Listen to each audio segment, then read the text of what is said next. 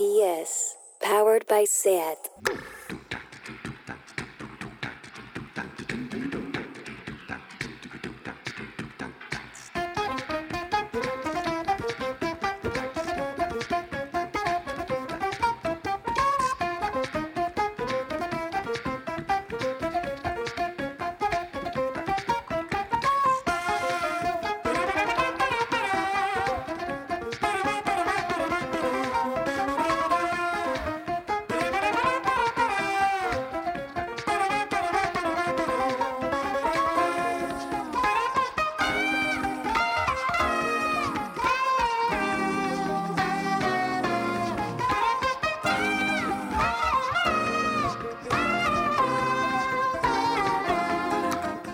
Bienvenidas a Tardeo. Por favor, qué vergüencita más grande la portada de Fernando Simón en la moto en el país semanal.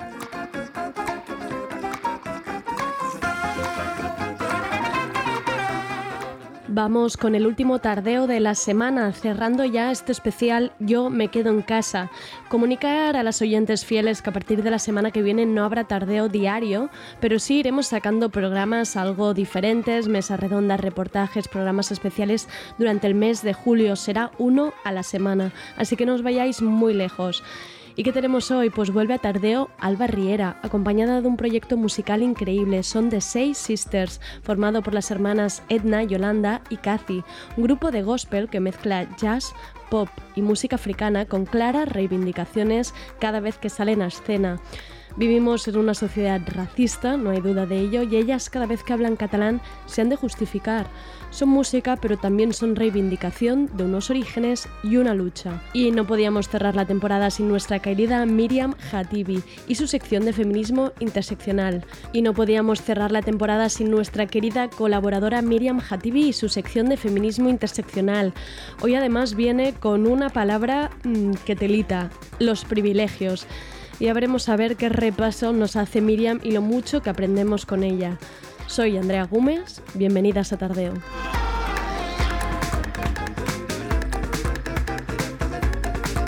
Tardeo, porque no se puede saber de todo.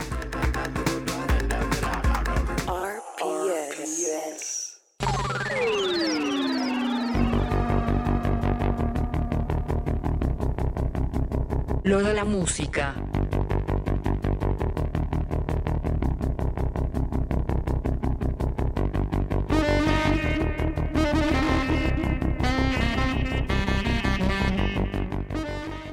Y vamos ahora con el último, lo de la música de esta temporada. Sí, amigas, todas necesitamos un descanso y lo de la música también.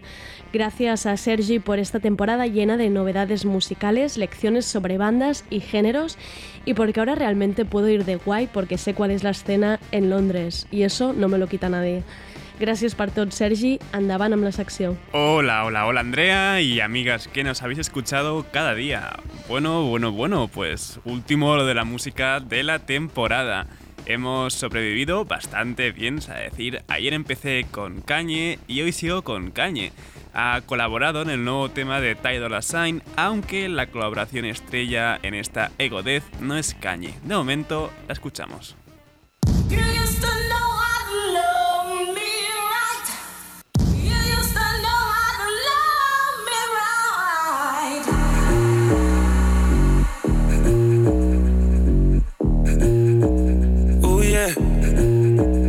Got some things on your mind.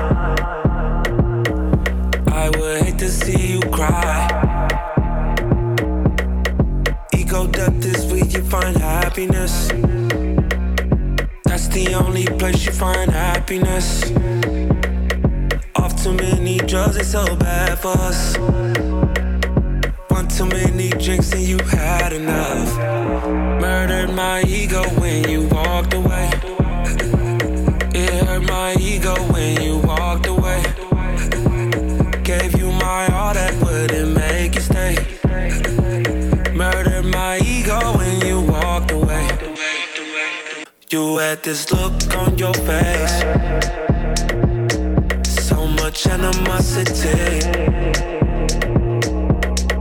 Ego death is where you find happiness That's the only place you find happiness.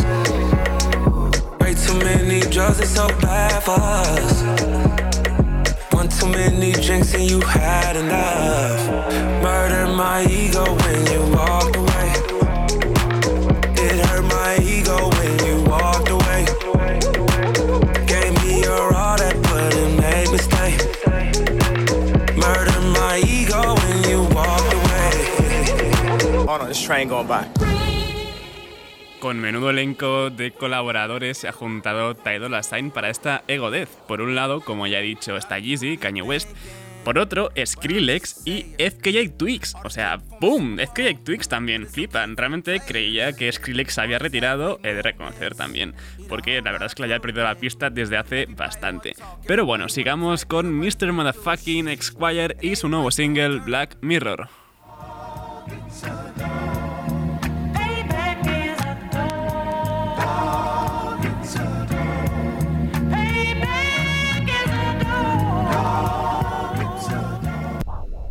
Go ahead, man. Shoot it.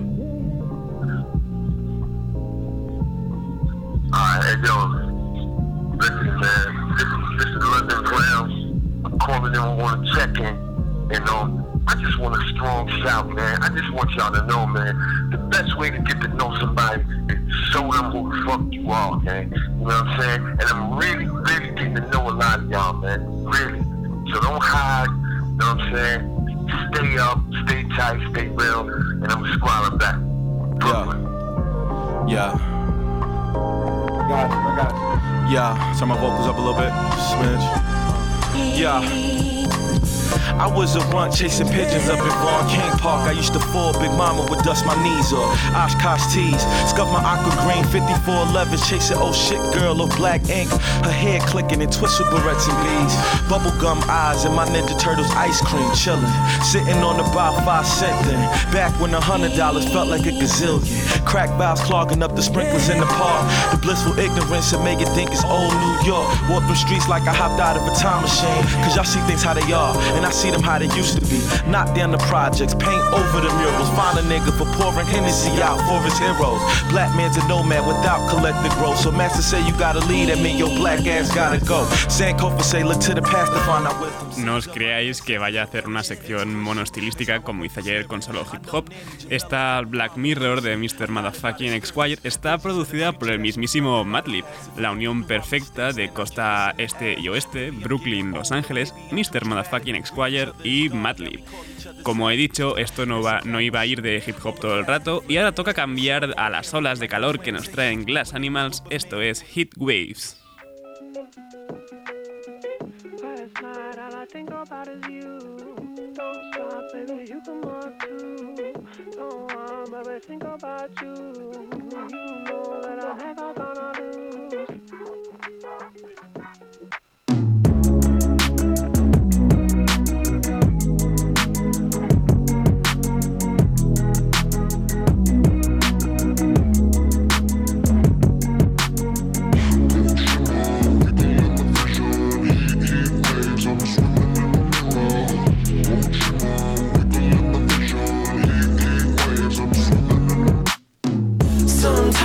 I think about is you. Late nights in the middle of June. He waves been faking me out. Can't make you happier now. Sometimes all I think about is you. Late nights in the middle of June. He waves been faking me out. Can't make you happier now. Usually I put something on TV, so we never think see our reflections clearly in Hollywood, laying on the screen. You just need a better life than this. You need I can never give. Fake water all across the road. It's gone night is come, but sometimes all I think about is you. Esta Heat Waves es un nuevo adelanto que los ingleses Glass Animals nos ofrecen de Dreamland, su próximo trabajo. En un principio iba a salir publicado la semana que viene, el 10 de julio, pero de momento se ha pospuesto un pelín su estreno debido a los movimientos sociales de las últimas semanas a raíz del Black Lives Matter. Pero bueno, aún nos queda mucha música nueva y nos vamos hasta Nueva Zelanda para este remix de Cool for a Second de Yumi Zuma.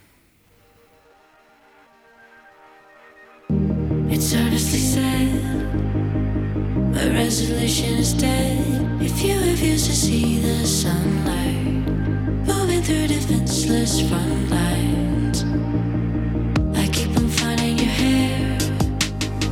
A constant presence of fear.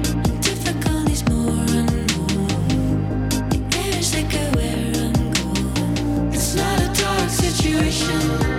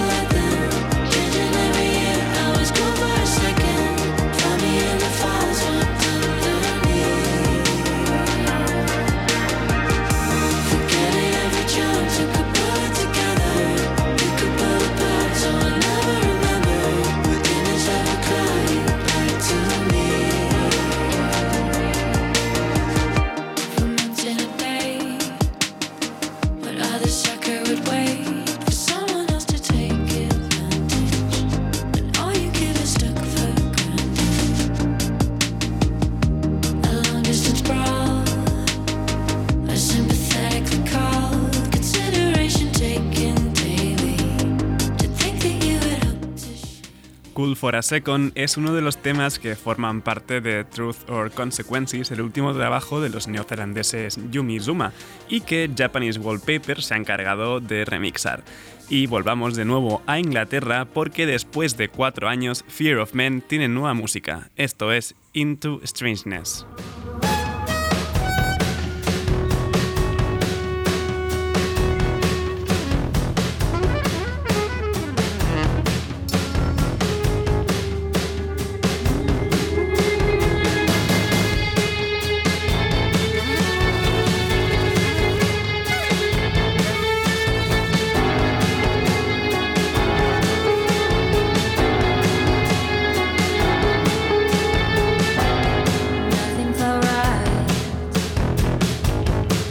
Took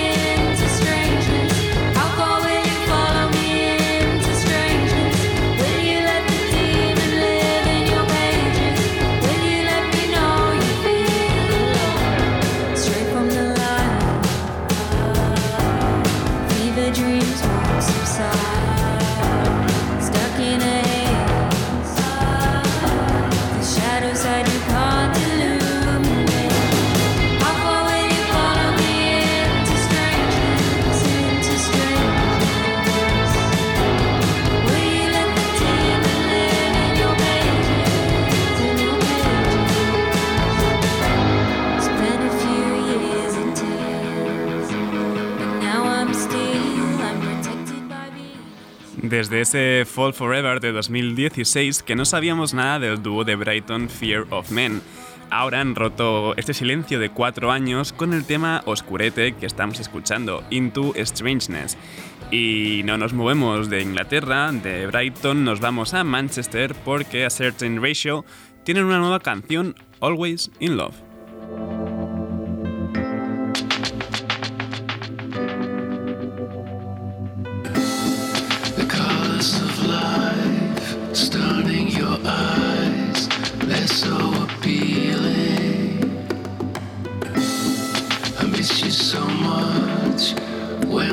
Touch. No use in pretending. Try so hard to be someone, don't forget just where you're coming from. I'll do everything I know, help you where you want to Always in love.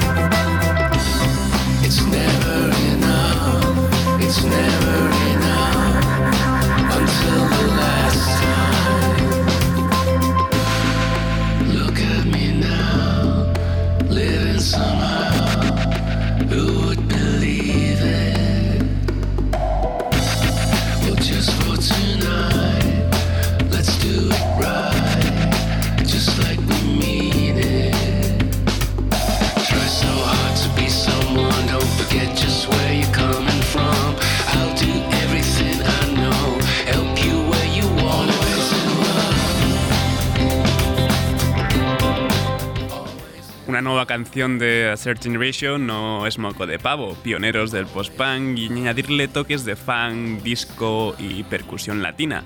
Esta Always in Love es el primer adelanto de su esperado nuevo disco en 12 años, ACR Loco. Diré poco de lo que viene a continuación, seguro que os suena. Sasami tiene un nuevo tema, vamos a escucharlo y luego digo nombre y suelto la chapa.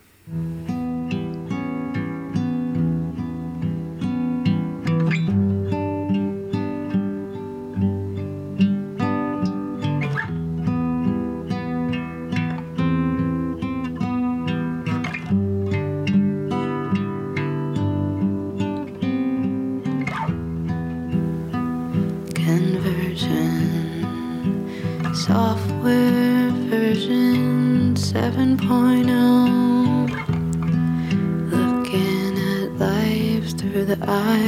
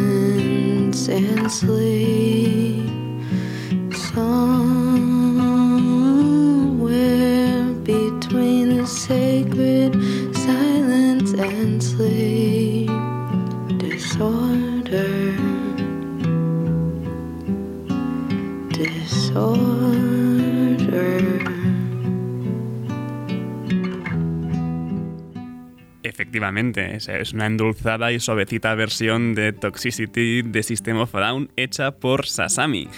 El new metal va a volver a ponerse de moda, ya veréis, aquí lo dejo dicho.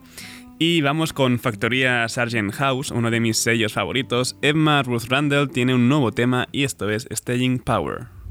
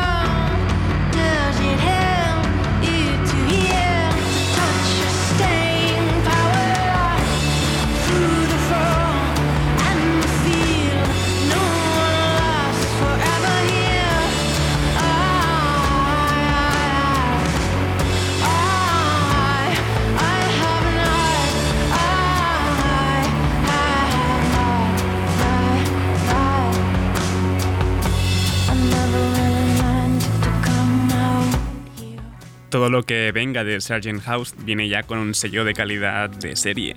Y si encima es Emma Ruth Randall quien saca material, pues muchísimo mejor. Esta Staging Power es una canción inédita que salió de las sesiones de grabación de su último trabajo de estudio, el On Dark Horses de 2018. Y lo de ahora tenía que pasar. Al final ambos proyectos salen de la misma escena DIY y más, experimental de Brooklyn. Liturgy se ha juntado con Leia para esta Antigone.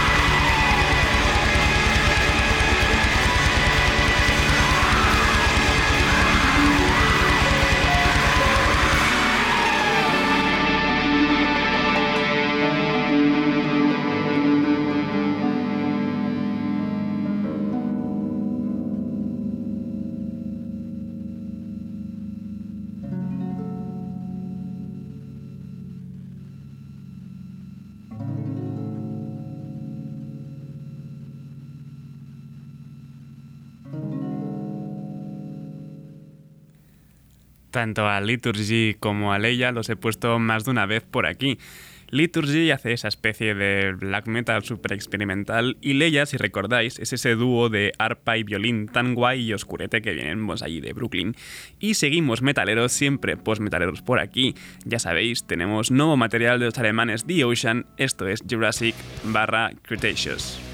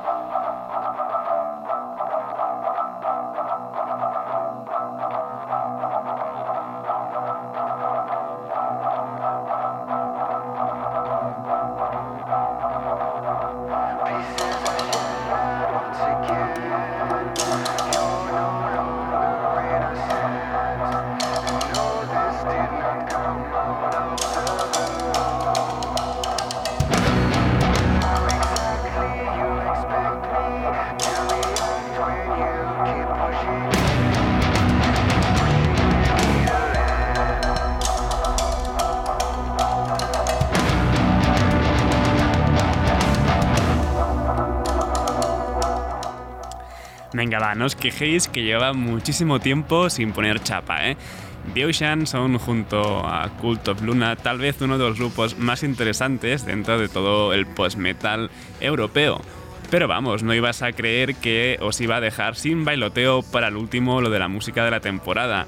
Despido la sección de hoy con Too Much, uno de los muchos proyectos en los que anda metido Ian Svenonius, Nation of Ulysses, The Makeup, Weird War, XYZ, Escapism, Chain and the Gang y los que queráis realmente. Con Too Much es algo más electrónico y bailable y mola muchísimo. Me despido con Club Emotion. Nos escuchamos la temporada que viene.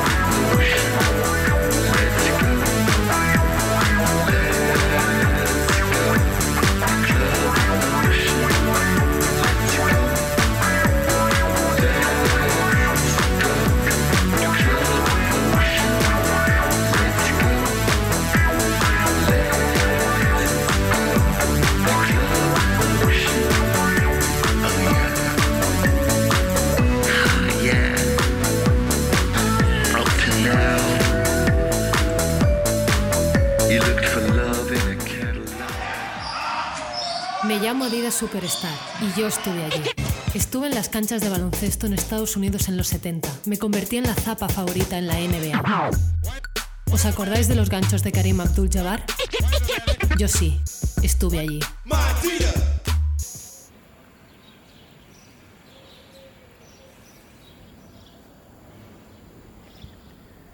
Vivim en una societat racista. Vivim en una societat de tradició colonial on la història està explicada per l'home blanc. Vivim en una societat on el racisme està interioritzat, es mostra subtil i és invisible per tothom menys per nosaltres. La gent que ho patim cada dia. El racisme no és una cosa del passat. El racisme avui segueix viu quan parles d'Àfrica com si fos un país, un territori homogeni.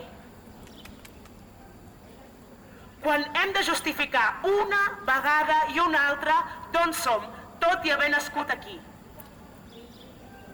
Quan et sorprèn que parli català. Quan et sorprèn que tingui estudis universitaris. Quan ens toques el cabell sense permís, a nosaltres i a les nostres filles, envaint el nostre espai. Quan entrem a una botiga de roba i tant els dependents com els de seguretat no ens treuen els ulls de sobre. Quan la policia ens demana els nostres papers només pel nostre color de pell. Quan no veu racisme institucional. Believe that even when your real light comes out and you have another day to shine. Quan assegures que aquí no hi ha racisme, i ho dius tu, teu privilegi blanc. When you are on your way, feeling that nothing with power can stop with you. When you are struggling with something that makes you feel not worthy of anything, take your time, breathe and realize that God made you beautiful.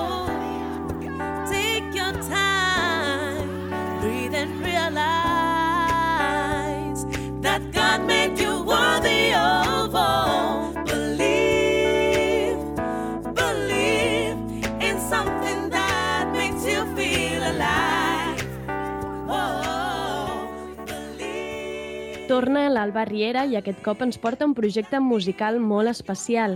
Això que escoltàvem és el videoclip de la cançó Believe del grup de Say Sisters. Són tres germanes, la Edna, la Yolanda i la Cathy, un grup de gospel amb tints de pop i jazz, però que a part de música són també reivindicació d'unes arrels i d'una lluita i d'uns missatges amb força, com aquest que escoltàvem, que encara cal repetir, on parlen d'una societat amb racisme interioritzat, on encara se'ls pregunta d'on són, tot i haver nascut aquí, i mostren sorpresa quan parlen català. No us perdeu el videoclip perquè és realment preciós. Saludem a l'Alba. Hola, Alba. Hola, Andrea. Què tal estàs? Gràcies, com sempre, per descobrir-nos aquests projectes tan interessants que sempre ens portes a Tardeu. Moltes gràcies. Moltes gràcies. Doncs estic molt contenta avui de tenir-les perquè justament va coincidir una setmana que m'havien parlat com dues persones espontàniament d'elles i justament vaig anar a la concentració contra el racisme i així de lluny vaig sentir unes veus i dic, calla, no seran que la, la, de les que m'havien parlat. Com magnetitzada, cautivada i aquí les tenim. Era un... Ara que no òbviament no arribava a veure, jo només escoltava. Cosa del destí realment, eh? O sigui, primer que te'n parlin i després que les vegis presencialment. Això vol dir alguna cosa. I tant. Exacte. Com esteu vosaltres? Bé, molt bé. Passant una mica de calor ja, però bé. Ja ho podeu dir, ja ho podeu dir. Jo estic... Eh, amb sort que la imatge no se'ns veu, però jo estic com parlada ara mateix. Aquí. Mare, mare meva, tu. Exacte. Estem traient toxines de bon matí. Exacte. Um, per, per així, el, qui no us conegui i sigui oient del Tardeo i no hagi sentit parlar de vosaltres, expliqueu-nos una mica la vostra història. Si no ho recordo malament, hi ha una de vosaltres que sí que ha nascut a Ghana, dues vosaltres a Osona, mm. sou germanes les tres, expliqueu-nos una mica. Doncs mira, de Six Sisters bàsicament som germanes. Uh, uh, som jo, Edna, la Yolanda i la Cati. Uh, que la Yolanda i la Cati són del mateix edat perquè són bessones. Llavors, uh, sí que vam... Uh, jo vaig néixer a Ghana, vaig venir aquí quan tenia gairebé dos anys. I, i res, la jo i la Cati van néixer aquí a, a, a Vic, directament. Per tant, ja fa molts anys que estem, que, que estem aquí i la nostra família, um, de fet, vam venir per, a causa, gràcies a la música. Uh, llavors és la música també el que ens ha impulsat una miqueta, perquè des de petites la música sempre ha sigut a casa i és el que ha fet que, que una miqueta doncs, um, creixem amb, amb, bueno, amb, amb la neutralitat o la tranquil·litat o la facilitat potser, com si podria dir, per la música. Uh -huh. Llavors, uh, uh, entre... va ser molt fàcil a començar a cantar juntes perquè jo i l'Albert tenim un duo, uh, l'Albert és el pianista, uh -huh. i llavors uh, en un moment donat, en un evento familiar, doncs mm, vam demanar aviam si la Cata i la Iola volien fer veus. Elles, de fet, el clàssic que suben, que suben. Clar, és el que clàssic que suben, que suben. Vull dir que, de fet, quan, quan, quan, nosaltres, quan ja assajàvem, la Cata i la Iola igualment ja estaven allà cantant. Clar. Per tant, va ser com molt, molt fàcil i molt ràpid. I a partir d'aquí, doncs, ens va agradar molt l'experiència i va estar molt bé i bueno, vam tirar endavant. Va, va, ser, va ser fàcil uh, entrar dintre del sector perquè ja, ja partint de les dificultats de ser dona i racialitzada, que ja això eh, sabem que és un estigma en si, i el grup es va formar en 2006, aquesta primera empenta com, com va sorgir? Us vau sentir acollides en un primer moment, juntament amb l'Albert? Doncs la veritat és que mm, jo penso que, que va anar molt bé perquè, diguem-ne, jo i l'Albert ja estàvem dintre del sector. Nosaltres estàvem dintre del sector dels, dels eventos, casaments, bodes, saps? Tot això. I ja teníem com una miqueta un, un circuit muntat nosaltres dos. Llavors va ser simplement ampliar. El que jo penso que potser ha costat més és saltar de la part de privada a la part més de festivals, concerts, diguem-ne, alguna més, més oficial, no, no tan privat, sinó que més, més, més bueno, tirant potser, encarant-nos cap a, cap a intentant anar, intentant anar més enllà de, de, de la zona petita, diguem-ne. Allà sí que, bueno, Sí, em- ens hem sentit que hem hagut de, bueno, De que, estem, una mica que estem batallant, bàsicament. Exacte. Sí, jo crec que també al principi, eh, clar, la Iolanda i jo vam entrar així com una mica així més de, més de rebot, però com anàvem fent, eh, al- almenys a mi no em donava tant la sensació de, de que estiguéssim picant pedra, sinó que estiguéssim fent. Però sí quan, és el que diu l'Edna, quan vam voler fer aquest salt, no? aquest pas de, de bueno, anem a fer-ho en sèrio, anem a com... No sé si seria la paraula professionalitzar-ho o, o, o així, després d'aquí ja va ser més difícil, vam trobar més, més traves i, i vam veure una mica més de què anava tot això. Clar. He Sí, vist jo per algun també- lloc... Ai, perdona, Yolanda, digues, No, no, perdona. res. no, que sí que crec que algun cop també hem comentat en, entre nosaltres que, clar, tampoc fem un estil mainstream ni fem un estil que sigui molt no? que, la, que la gent escolti més, habitual, més habitualment o que soni a les ràdios, també cantem en anglès. És com que, a part de ser dones negres, fem, un estil que no és, és super... que no, la gent no s'escolta no escolta molt i llavors també són coses que també doncs, que notem. I a part tenim un discurs com que molesta, Clar. i llavors eh, també és un altre, és un altre punt de que, bueno, d'entrada, sí, hi ha, hi ha espais que diuen, ah, doncs mira, anem a, anem a programar-les perquè és interessant el que fan, però segons quins espais ja veiem que no, perquè costa una mica més. No? Ja. Em, he vist per algun lloc que teníeu formació en teatre musical i art dramàtic. Em, us ha ajudat per, per mm, incorporar-ho dins el grup a la part escènica?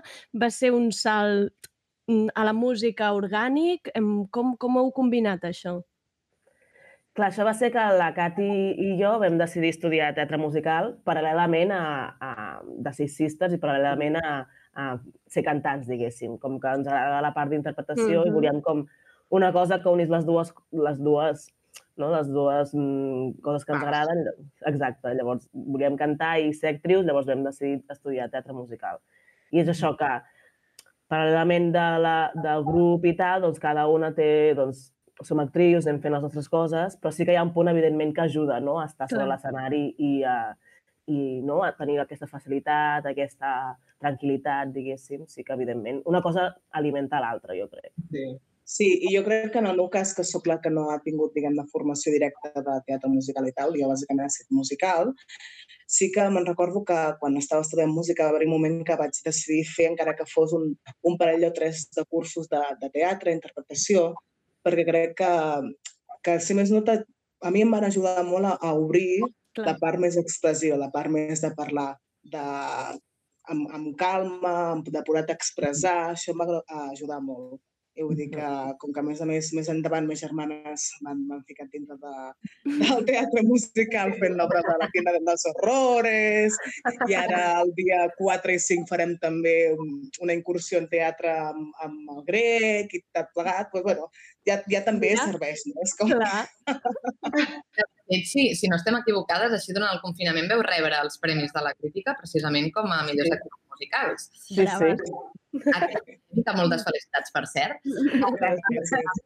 Du- Dues preguntes directament al cap. Una, com l'heu viscut? Si sentiu que més ha arribat en un moment especialment important per tot el que està passant i el que estem lluitant, que per vosaltres és una lluita diària, nosaltres ens hi anem sumant. Um, I per altra banda, també, clar, els estigmes que hi són, de, no? la, la gent negra eh, són bons esportistes i cada bé, és, un estigma que hi és. Però en aquest cas, em pregunto també, en el sector musical, que al final és música, aquest estigma ha ajudat? Us heu sentit més, més incloses o no té res a veure? No, jo crec que, clar, um, dintre de la interpretació hi ha uns estigmes i uns este- estereotips molt marcats eh, per, ser, per ser negra, no? El que explicava la Cat i jo com, com a actrius, hem patit moltes, moltes d'aquestes coses, des de que mm, no puguem anar a un càsting perquè no, perquè no posa que acceptin actrius negres, llavors és com que ha de dir que, que, que les actrius no blanques hi han de ser, i llavors tot això amb el tipus de, de personatges que et donen, no? Llavors, sí que és una cosa que encara està allà, tot, eh, està en, a tots els àmbits, realment, els àmbits culturals, i, i és, perquè és una part de la societat, no? Aquest estigma de d'una persona negra és tal cosa. I fora d'això costa molt, no? I llavors sí que és veritat que dintre de, de la tenda dels horrores, per exemple, clarament era un personatge per nosaltres perquè a la, a la versió de la pel·lícula són tres cantants negres, mm, cantants de soul i tal, com un trio rotllo suprems. Llavors, clar, van veure que, que nosaltres encaixàvem molt. Si no haguessin set així, potser tampoc ens haguessin trucat, saps?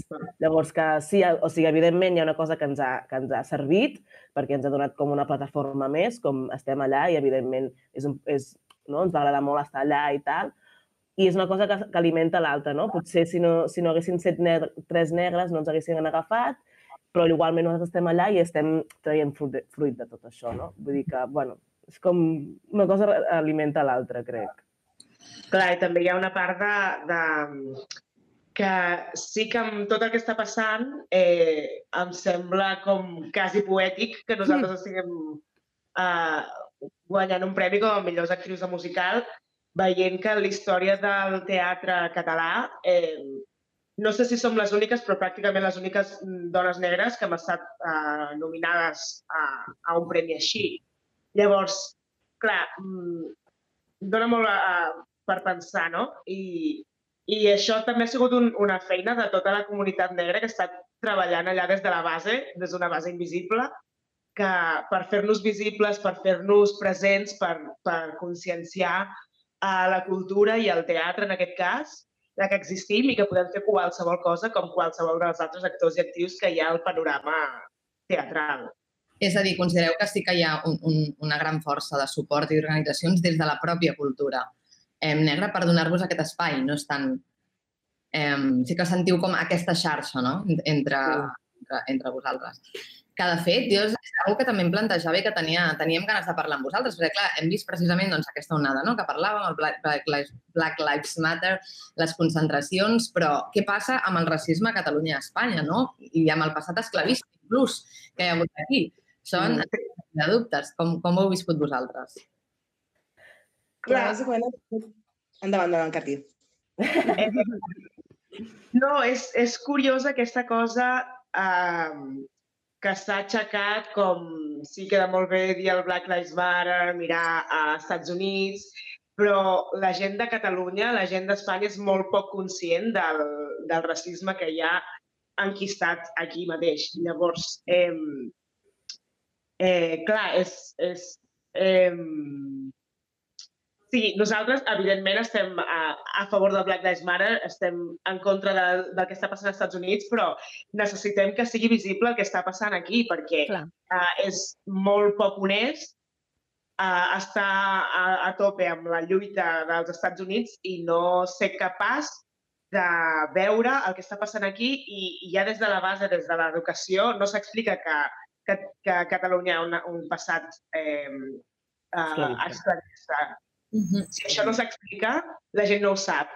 Si la gent no ho sap, eh, no, no pot confrontar-se amb això. Clar, No pot... Clar, i també és, clar. I també és el fet de que, a part de que eh, tenim aquí un, un racisme des de la base, un racisme estructural, un racisme des de les institucions, la gent tampoc, o sigui, mm, tot això que ha creat és un debat que crec que és molt sa amb, amb persones, amics i tal, que també llavors et, et posa en, una tessitura complicada, Mm. però que el fet de que molta gent um, o tanca els ulls o no vol veure-hi o no té clar o saps, no s'informa, és el fet de que hi ha moltes, hi ha moltes um, senyals i qüestions de racisme en el dia a dia que Mhm. nosaltres patim i que és també molt visible. Mm, Per exemple, el, el fet de la identificació, perquè sí, de persones negres al carrer o persones no blanques,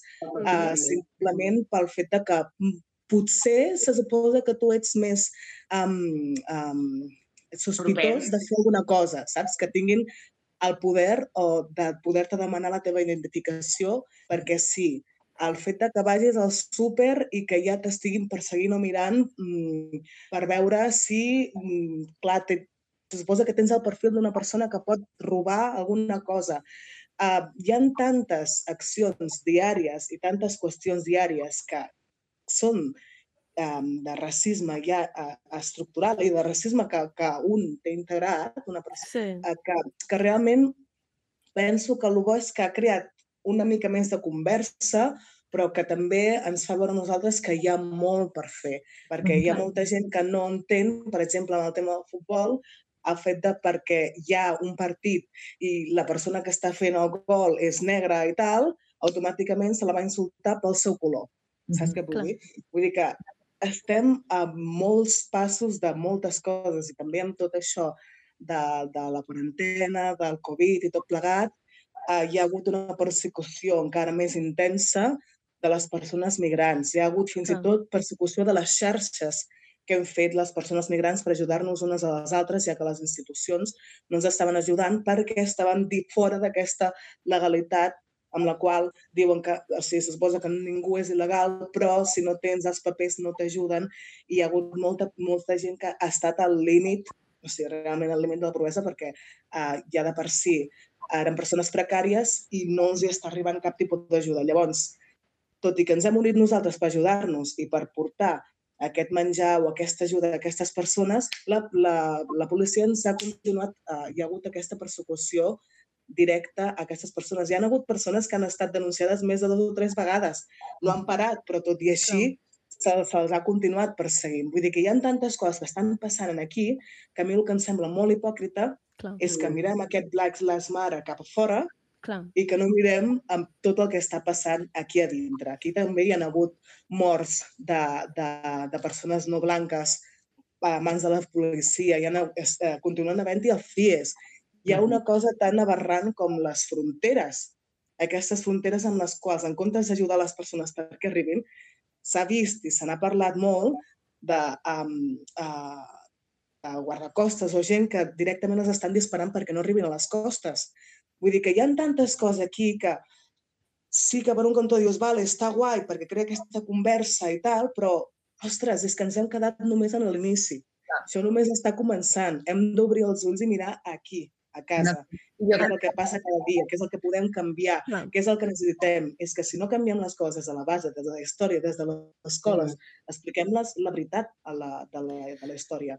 És una Ah. que jo, per exemple, com a, com a futura mare, és una que, que sé que hauré de fer a part. Jo hauré de, bus jo hauré de fer una història a part perquè la meva filla sàpiga la veritat, perquè Clar. la història que s'explica, um, els colonitzadors queden superbé, en plan els hem anat a ajudar, Exacte. i, i a més a més no vam, no, nosaltres no vam posar cap tipus de, de resistència Exacte. i estem donant les gràcies perquè ens hagin liquidat, eliminat, violat uh, i saps què et vull dir? Llavors és, és, és, Bueno, ja Clar, jo, en- Edna, a més, aniria encara un pas més enllà del que explicaves, perquè d'alguna manera estaves explicant el racisme institucional diari que, que es pot viure aquí, però és que no és un racisme no només institucional, és un racisme de la societat.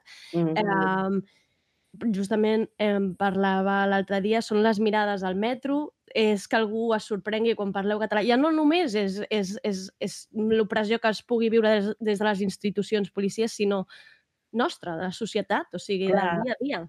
Crec que va també de la, perdó, de la, de la necessitat de justificar-vos. Precisament l'altre dia em llegia al Mediacat la Beatriz Dudu, em reportera de planta baixa, que deia hi ha una necessitat de justificar les persones que no són blanques fent referència a l'origen, al procés migratori, fins i tot a l'origen dels ascendents. Que jo entenc que us deu passar pels dos costats. Per una banda, o bé sorprenen, que bé que parleu català, o al revés, per què no canteu català? És, és a dir, per un costat, sí. per de justificar tota l'estona. Sí, o sigui, no, o sigui, la pregunta de d'on ets mai és mai, mai es queda amb una simple resposta. Clar. Soc d'aquí. No. No, però, però d'on ets? No, Clar, clar. soc d'aquí. No, però els teus pares, els meus pares van venir a Ghana. Ah, vale, ara entenc per què ets negre i estàs aquí. No? Exacte. És com, no, no, no val un simple fet. Jo, m'estàs preguntant a mi, jo, Clar. Yolanda Sey, soc d'aquí. Si, si vols la meva llista familiar, la meva descendència, és una altra pregunta, no? Però, però és això, la, la necessitat de justificar-nos tota l'estona i que expliqui el, per què estem aquí, no? I és que això va lligat amb una falta de, de coneixement, una falta de coneixement de la història d'aquest país, no? Perquè, Mhm. perquè si entenguéssim, si ens se'ns expliqués que aquest, aquest país va ser un país esclavista i que per, a partir d'aquí hi va haver molta gent, per exemple, Guinea Equatorial és una colònia espanyola. Si la gent no sap això, no entén per què hi ha gent negra de Guinea que ha migrat aquí perquè era una colònia i era fàcil migrar aquí. No? I a partir d'aquí, per què hi ha tanta gent que ha migrat aquí? Per què? Perquè hi ha una connexió entre Espanya i Guinea. Hi ha una connexió des de sempre entre Espanya, Catalunya i Àfrica. No? Llavors, si no s'entén això, no s'entén per què hi ha tanta gent migrada aquí. I, i, evident, i, i, i a part, la migració no, no és cosa de fa cinc dies. No?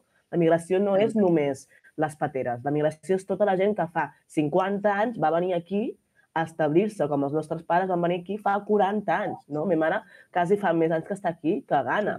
No? Llavors, és com aquesta falta d'informació i la, li, hi ha com una, una falta de responsabilitat amb el que s'està mostrant i com s'està mostrant les migracions i com, es, i com s'ensenyen les persones racialitzades en aquest país. No? Perquè, clar, si els mitjans, si les ficcions, si les, les pel·lícules, si tot el que es crea des d'aquí és només amb una mirada de les persones no blanques són de fora, venen de fora i ja està, per això sempre ens preguntaran com és que bé que parleu el català, perquè no entendran que hi ha una realitat que s'està amagant, que és que formem part d'aquest país des de fa molt de temps, no? I, I no només això, sinó que tenim tot el dret a venir aquí, com qualsevol altra persona que surti d'aquí, a marxar a un altre país, perquè la migració és un dret mm, humà de totes les persones, no? Llavors, és això, és aquesta cosa de que ens hem de justificar perquè la gent no entén, perquè no s'ha educat a la gent a entendre que les migracions des dels països africans fa molt temps que estan i és una cosa normal, no? Sí, amb això del tema de- d'haver-nos de, justificar, també és, per l'altra banda, el que deies, no? de si, si sou catalanes, per què no canteu en català? Saps que us aniria molt bé que cantéssiu en català? Com? Eh, ens hem de justificar per, Per- què som catalanes i per què estem aquí i, i si som catalanes, per què no estem mostrant la nostra catalanitat tota l'estona, no? Com, podem simplement ser i estar com la resta de persones no blanques, ai, com la resta de persones blanques, o sigui, se'n justifica tota l'estona que haguem de ser d'una certa manera, que haguem d'arribar a uns certs estàndards, que haguem de fer les, les coses de certa manera, si no, no són suficient. No som suficient catalanes, no som suficient d'aquí, no som... És com haver d'estar tota l'estona lluitant amb aquesta mirada externa de, de si no fas les coses com eh, nosaltres volem que les facis, no seràs prou per nosaltres. Clar, és que m'agradaria també saber a quants uh, artistes, músics, cantants d'aquí que no canten en català els hi diuen això. Perquè es- estic segura que ens ho diuen molt més a nosaltres que a qualsevol altre cantant que decideix cantar en anglès pel que sigui, o en Clar. castellà, pel que sigui, saps? Llavors, és que aquesta cosa de hauríeu de cantar en català, és que hi ha tanta gent que se'ns apropa després del concert a dir-nos-ho, que és com, o sigui, quina, no? Quina, amb quin dret et creus de, de donar aquesta opinió, però realment, o sigui, ens ho diu en plan, és que us anirà molt millor que ho feu. Yeah. Sí, sí, sí.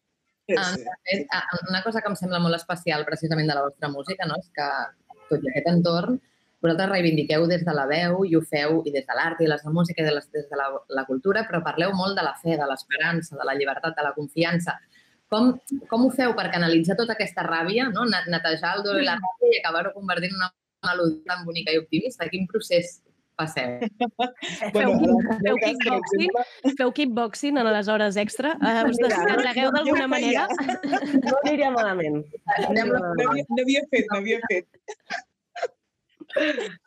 No, però realment, diguem-ne que um, per mi, en el meu cas, jo penso que si no tingués aquesta, aquest punt de fe, aquest punt d'esperança i aquesta, potser, espiritualitat que, que m'ajudés a tirar endavant, jo crec que hagués, hagués llançat la, la tovallola fa temps. Vull dir que realment ajuda com a, a tenir un procés de balanç, perquè és, és, és obvi que tot això et pugui enervar, et pugui enfadar i puguin haver-hi no, moments de, de, de, de tensió i de saturació.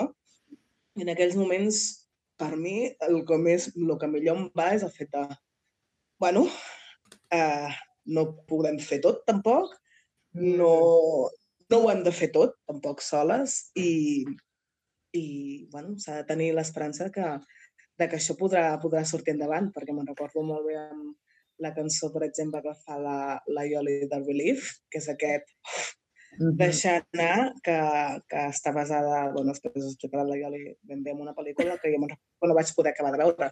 Si no vaig poder acabar de veure, em va agafar una ràbia i una... Sí, sí, vaig haver de parar la tele perquè si no me la carregava. I va ser en plan, vale, en aquest moment haig de parar i no he pogut tornar-la a veure. Sé, Uau. sé quina és la història i tot plegat, però l'altre dia estava veient justament un documental que parlava de que molta gent racialitzada no pot veure aquest tipus de pel·lícules com 12 anys d'esclavitud, Jo no, no puc veure One veure Day Tears. tot això. No, no he pogut veure. Sí, exacte. Perquè realment és com un, un estat d'angoixa, de dolor, de patiment, perquè saps que no estàs veient una ficció. Clar. Saps que, que això ha passat, que és una realitat i que hi ha llocs que encara passen aquest tipus de coses. Mm. Sí, tot, tot més tapat i tot una miqueta més, se li posa un altre nom, però que això existeix. Llavors, si no hi ha l'esperança de que això pot millorar i de que els nostres avantpassats, els nostres ancestres van treballar perquè nosaltres estiguéssim millor, és que tires la tovallola. Clar, que de fet al- algunes de, quan, algunes de les plataformes que, que van decidir treure um, arrel de la polèmica del Black Lives Matter algunes de les sèries i pel·lícules, hi havia molta disputa i molta polèmica entorn a això, si cal, si no cal, el que és entreteniment, però crec que ara aquí ho ha dit molt bé l'Edna, que almenys hauria de ser un dels punts a debatre que jo no l'havia escoltat. És que no estem parlant de ficció, potser, per, per, tot, per tota la... Per vosaltres és ficció entreteniment, per nosaltres no ho és. Clar, És i a que- part... Digues, digues, Joli. No, a part, és que és, és això que parlàvem abans, no? de la responsabilitat. O sigui, com una plataforma, tens una responsabilitat amb el teu públic, i el teu públic no és només blanc, no? I llavors, què és... O sigui, clar, llavors només s'enfoca s'enfoca només per aquest públic blanc, perquè li agrada aquestes pel·lícules, i no li passa res, no. Hi ha tot un públic negre que t'està dient que això és ofensiu i que millor no estigui. Per què? Perquè perpetua certes coses, perquè hi ha molta gent que veurà aquestes pel·lícules i no es replantejarà res. No dirà, això està, això està malament. No, m'entretén i ja està. Llavors, des de les plataformes hi ha la responsabilitat de dir, mira, aquest material és ofensiu i perpetua certs, certs estigmes racistes que no volem que, que la societat mm, treballi amb això. No? Llavors, és com, traiem aquestes, aquesta informació perquè la història ja, ja l'estudiarem i ja s'aprendrà d'un altre lloc, però d'aquí a que haguem d'estar veient constantment com se'ns ha tratat durant tota la història, és que és una càrrega molt heavy. I a part, és que és això, és que no ha, no ha canviat això. Se'ns se'ns se'ns segueix matant i violant i pagant. Llavors, clar, és, és, és agafar la responsabilitat de dir això no volem que segueixi passant.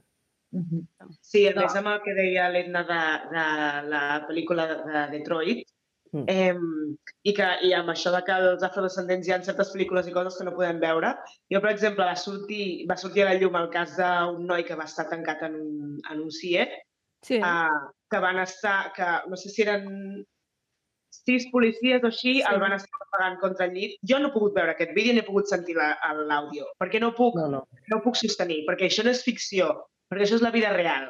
I això és un cos d'una persona negra que li podria haver, haver passat a ell, em podria haver passat a mi i pot seguir passant. Eh, i, no, I no és que no pugui veure perquè em pot passar a mi, és perquè està passant cada dia i perquè és insostenible. Això com a, com a comunitat causa molt de dolor. I, i una d'aquestes coses de que per què cantem des de l'esperança és perquè hi ha aquesta comunitat que ens sosté també. Sí, sí, perquè sí. hi ha molts moments des de, amb, que dèiem abans amb la Ioli i jo, que som actrius, nosaltres hem creat una comunitat d'ac- d'actors i actrius negres que es diu Tinta Negra, que va sorgir arrel d'una polèmica, i aquesta, aquesta comunitat per nosaltres ha sigut casa i ha sigut el lloc on hem pogut eh, descansar, hem pogut treure tot el que ens feia mal i des d'aquí agafar forces i dir, vale, doncs anem a canviar les coses i, i, i veure llum i veure esperança, perquè aquesta, aquest sentiment de comunitat és necessari per no sentir-te sola i per no creure que estàs fent la lluita sola.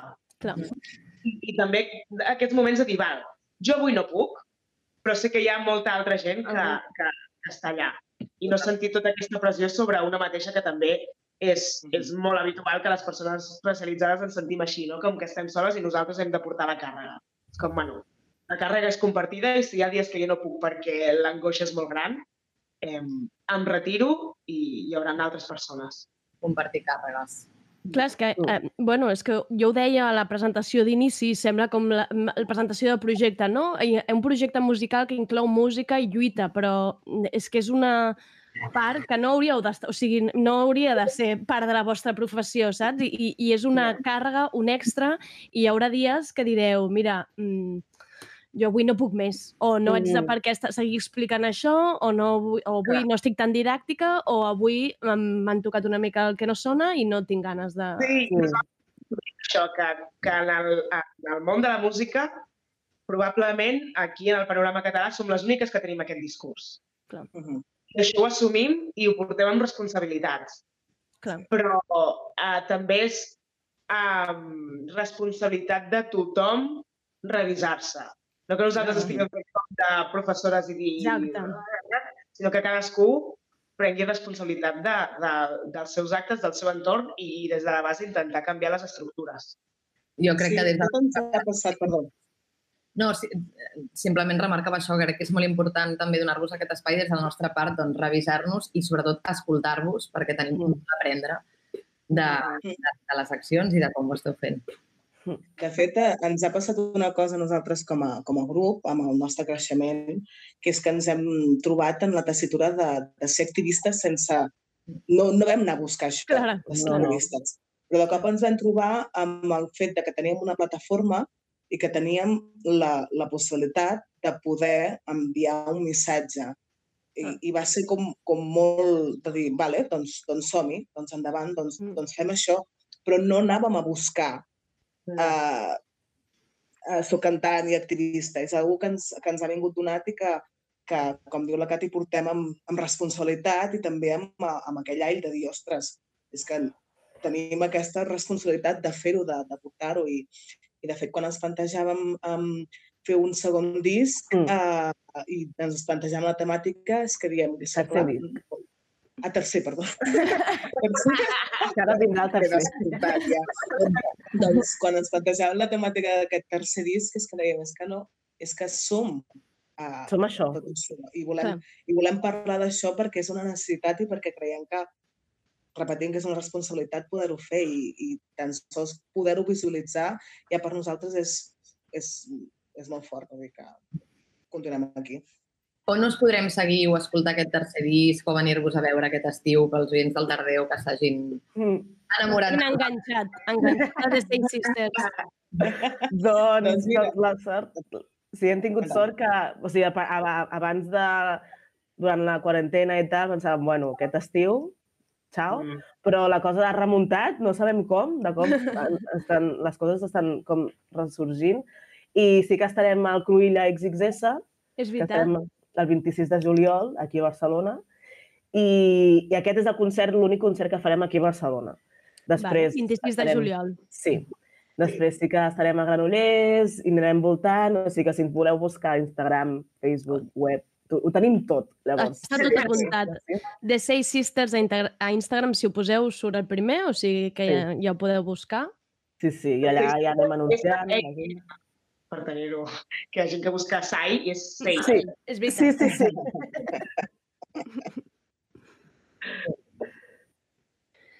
Doncs això, 26 de juliol, les podrem veure. Estareu també el grec. Imagino que del grec, eh, gràcies a Déu, si algú va, va poder agafar una entrada a l'aire, no? Sí. Perquè va ser allò, los Juegos del Hambre versió, versió comprar entrades. O sigui que des d'aquí, si algú ens està escoltant i té entrada per veure-les, eh, ja ens ho explicarà. Perquè, clar, que... Sí, sí, el del grec va ser molt heavy. Es nota les ganes que, ten, que té la gent de, Exacte. de sortir fer, i, i compartir cultura. Es nota, La- es nota. La, la veritat és que ho penso i se'm posa una mica la pell de gallina, com juntar aquestes ganes dels, dels que estareu damunt de l'escenari, no? de les ganes de d'actuar, cantar, música en directe, i la gent també, no?, que està com amb unes ganes de rebre-ho. Sí, que, sí, sí. La Crec que passada emocionant. vam fer un concert després del confinament i va ser molt fort, molt forta la sensació de hem tornat a l'escenari i també de veure la gent com amb aquestes ganes no? que tenia de, de tornar-se a juntar, de tornar-se a trobar, de tornar a, a, a, a viure música, a viure cultura. No? I és, és curiós com els retalls que estan havent amb el món de la, de la cultura des del govern i, Que- i, i en canvi les ganes que té la gent de, de, de, del revés, de que la cultura creixi la, i, i que i, Que no pari. i estar compartint un moment, no? Compartint amb gent que va a veure-ho i de, compartint amb la gent que està allà donant. Clar. Llavors és, és superbonic. I realment crec que també som molt afortunades, eh? com deia la Yolanda, que tenim que és molt important també eh, deixar constància i visualitzar el fet de que la cultura, com hem dit, està en aquest moment super precari Mm. i que tenim molts companys i moltes companyes que no han pogut recuperar No. res o gairebé res del que tenien aquest estiu i que probablement aquest estiu no puguin fer ni un concert. Per tant, um, això, sabem que som afortunades i, i és important també mm, visualitzar que el món de la música, el món de la cultura, els teatres, o sigui, tot s'ha aturat i molt, i molt poca, hi ha hagut una part molt petita que ha pogut remuntar o que ha pogut uh, fer alguna amb la seva activitat.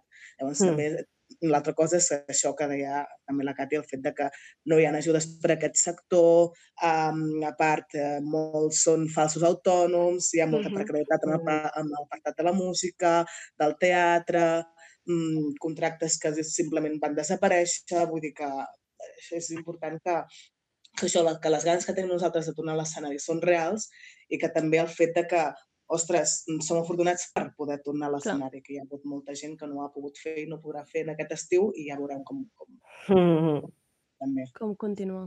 sí. Moltes gràcies. Moltes gràcies. The Say Sisters, m'ha encantat tenir-vos a tarda. Us estaria escoltant una hora més perquè mm, teniu unes veus precioses, però és que a més el missatge entre, les, entre la lluita, però després aquesta part de, de fer esperança i de ho podem fer, jo estava aquí com, sí, va, no sé què hem de fer, però anem, on hem d'anar ara mateix? Jo vaig on, on sigui amb vosaltres. Moltíssimes gràcies i gràcies, Alba, per aquests descobriments tan macos que sempre Gràcies, ens fas. Andrés, a vosaltres també per venir a totes. Gràcies Una a abraçada ben forta. Me boat in a traman, me nyami me boat in a traman.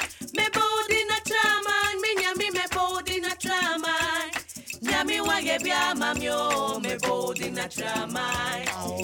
wa ye bia mami o me bold in natural mind. wa ye bia mami o me bold in natural mind. wa ye bia mami o me bold in natural.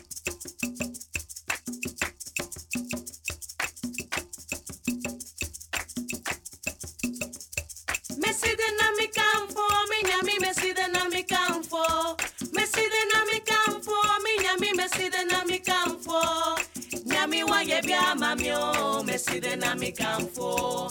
Nyami wa ye bia mamio, me see the na mi campo. Nyami wa ye bia mamio, me see the na mi campo. Nyami wa ye bia mamio, me see the na mi campo. Estás, escuchando, Radio Primavera Sound. RPS.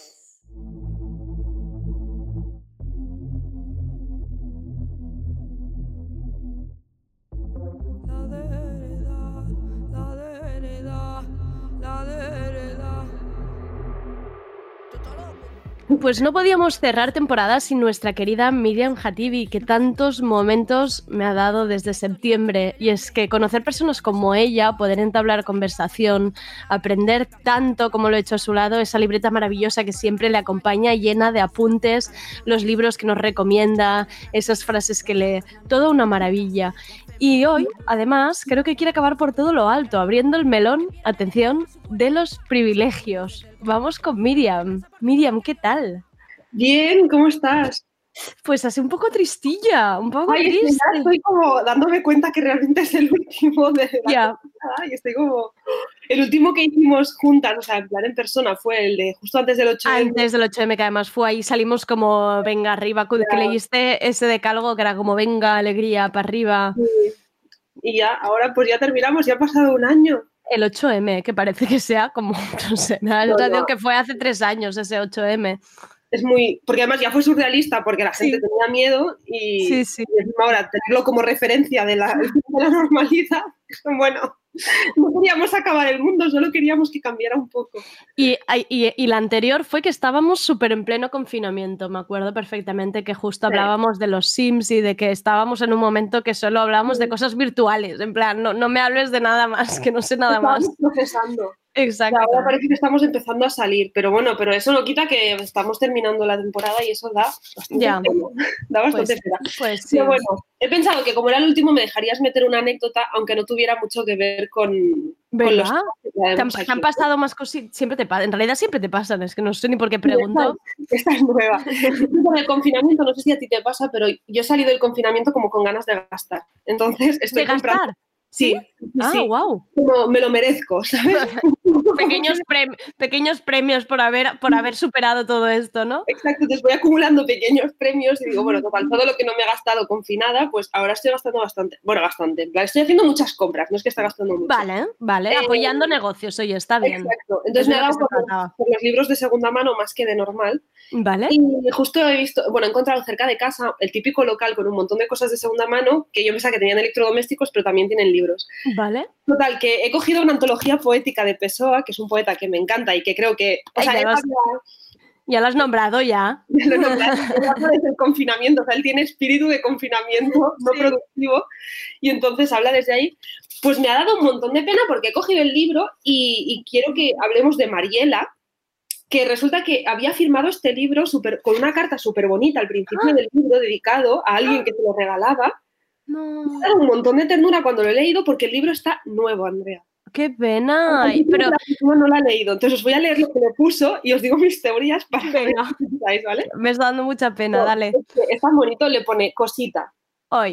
Encima con la letra preciosa y pone, un día Pessoa me dijo, me pesa, realmente me pesa como pesa una condena a conocer esa noción repentina de de mi individualidad verdadera, de esa que anda errante y oscilante entre lo que siente y lo que ve. Entonces acaba de citar y dice, Mariela ya habla, yo entiendo que a veces estos pensadores y sus palabras pueden pesar cual condena, pueden resaltar un sentimiento de soledad o de angustia. Sin embargo, yo muchas veces siento un profundo alivio ante la acertada expresión del otro que, como Pessoa, me desnuda de tanto pretender ser. Te dejo con las palabras de este sabio señor y espero que sus palabras puedan aliviarte como a mí, Mariela. Es que me he enamorado de Mariela. Ay, Mariela, qué bonito. ¿Y tú crees que, que esta persona pues lo, lo ha dado, lo ha dado sin abrir?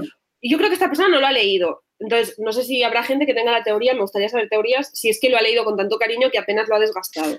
Ah, esto hay gente, ¿eh? Hay gente que es como súper... Quizá lo forró... Esto lo hace mi madre, que forra los libros con papel para que no se ensucien ni nada. Esto podría haber, en plan, que sea... llegan a abrir en plan, abrir, abrir, abrir. ¿Sabes? Sí. Que como que se nota que todavía el libro tiene margen de, de hacer ala. Claro. Margen de hacer ala, me encanta la definición, es perfecta. Pues no sé, yo tengo la teoría que no la he leído, entonces me da mucha pena, pero me da todavía más pena que hay como cuatro poemas que están como marcados. ¿Sabes de doblar la paginita? Me estás no sé- matando. No sé si los marcó Mariela para el lector de este libro, la lectora de este libro, o es que realmente lo leyó la persona y los Y marcó, pero con timidez, porque están como marcados flojito. Súper sutil. Sí, en plan, por si quieres, o sea, para que todo el mundo esté a tiempo de desmarcarlos, o sea, nada, una cosa súper pequeñita. Claro. Ahora, pues tengo que resolver estas teorías. O sea, si ahora fuera la oreja de Van Gogh, ya hubiera hecho la cosa. Tú ahora te encuentras en medio de una historia que, claro, pues mira, oye, Claro, imagínate, encima se ve que es una edición argentina, o sea, ¿cómo ha llegado este libro a Hospitalet de Llobregat? No lo sé, pero de verdad, o sea, he sentido como tanta empatía por Mariela regalando. Desde aquí un abrazo muy fuerte a Mariela, a Mariela y su cosita, que no sabemos quién era, pero bueno. Cosita, Andrea, es verdad, es una cosita. Me muero de amor. Pero bueno, cosas que te encuentras en libros de segunda mano, que además están en súper buen estado por un euro. eh, súper buen es que por un euro, imagínate. Sí, sí. Pues el tema que traigo hoy son los privilegios. Gran, Eh, gran tema, amiga. Es un tema siempre muy delicado.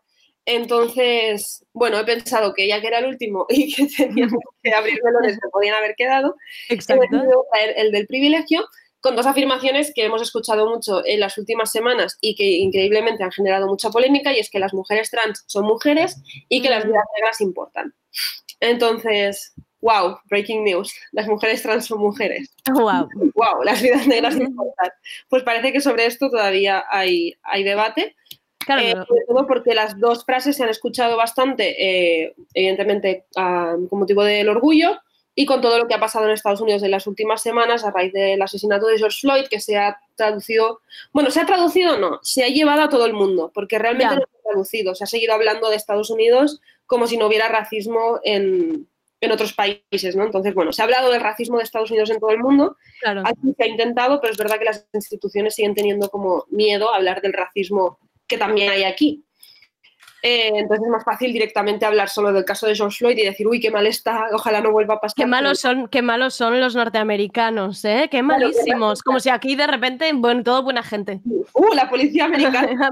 Uf, no veas tú, no veas. Entonces, no, no, pero llevando situaciones ridículas de condenar una cosa y con la otra decir, bueno, habría que ver qué ha pasado. Con el caso de Ilias Tahiri, por ejemplo, ¿no? que es el, el menor que fue asesinado en un centro de menores en Almería, bueno, habría que ver qué pasó, porque claro, hay que estudiarlo bien, no nos podemos precipitar. Y es como, bueno, seguro que tienes más información de Ilias Tahiri que de George Floyd, Claro, que te ha pillado bastante lejos geográficamente al menos. claro. Entonces, todo esto abre como el melón de los privilegios, sobre todo con la afirmación de las mujeres trans son mujeres y los privilegios cis, abre mucho el melón de, eh, bueno, cuál es el privilegio de ser mujer realmente, cómo va a tener privilegios una mujer si se le discrimina desde el momento en que nace por el simple hecho de nacer con un cuerpo de mujer.